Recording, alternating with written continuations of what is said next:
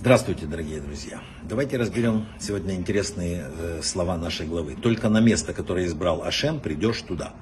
Ну, представляете, это, в общем-то, место, которое на земле избрал Ашем. Это значит место, которое он считает наиболее важным, надо изучать. Ответ известный. Гора, на которой построен храм, и восстановлен, надеюсь, скоро будет тоже вечный храм, где на этом же месте. Это место, которое было избрано изначально. Там приносили жертвы, жертвы приносил Адам, Эвель, Ноах. Там Ицхака принес, хотел в жертву Авраам. Там он принес жертву барана. Но в книге Маасей Нисим описывается совсем другая причина, и это вот самое важное, наверное, знать каждому. Это такой рассказ. Место, на котором был построен храм, было поле одного человека. Когда он умер, поле досталось двум его сыновьям. Семья разрослась, один жена, дети у одного брата, второй был холостой. И оба брата жили спокойно э, в родительском доме, не ссорились никогда, вместе обрабатывали поле, все вместе пахали, вместе сеяли, вместе убирали. И потом э, счастливые такие убирали урожай, собирали все и пополам делили равно две скирды. И возвращались домой, радуясь своим трудам. Все. Однажды ночью стало неспокойно на душе у холостяка. Он думает, смотри, неправильно это. Я холостой, трачу немного.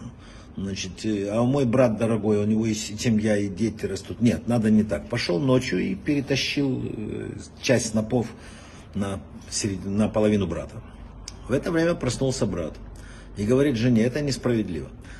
У меня жена, дети, у меня все есть, а брат мой холостой, ему надо жить, ему надо... Нет, я пойду. И пошел и перетащил скирты на сторону брата. Утром они встали, смотрят равные э, скирты. На следующую ночь, на, треть, на третью они решили подсмотреть, что же такое, что происходит. И смотрели, смотрели, ничего не нашли. Вышли, взяли скирды и встретились на половине дороги. Ну, дальше они поняли, что происходило. И написано, что они обнялись.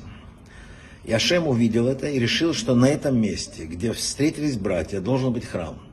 Чтобы там пребывало его вот, великое присутствие. И там был его дом. И это придает новый смысл вот словам «люби ближнего, как своему самого себя». Где есть, получается, любовь братская, человеческая, пребывает его шхина. Место идеального человека с точки зрения Бога, вот, вот, вот такое вот месте. Вместо того, чтобы человек не спит, думает, что у него больше или чего-то не хватает. Смотрите, продемонстрирована абсолютно другая идеология, и там родился храм. Благодаря братской любви написано, построен храм а из-за беспричинной ненависти написано, был разрушен. И он еще отстроится, написано, как только усилятся э, вот, общие, вот такие станут люди, как эти два брата. Трудно, но другого пути нет. Другого нет. Но, но нечего расстраиваться. Сегодня очень много храмов.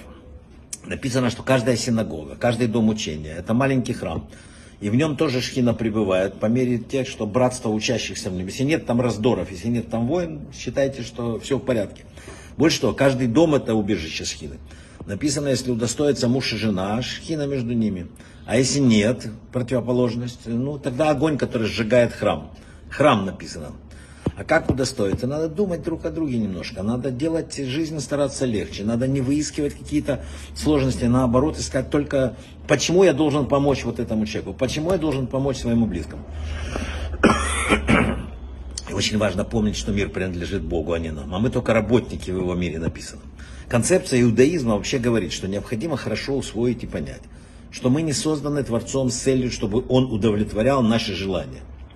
Прежде всего мы созданы, чтобы исполнять то, что желает Всевышний. Именно для этого он решил создать каждого из нас.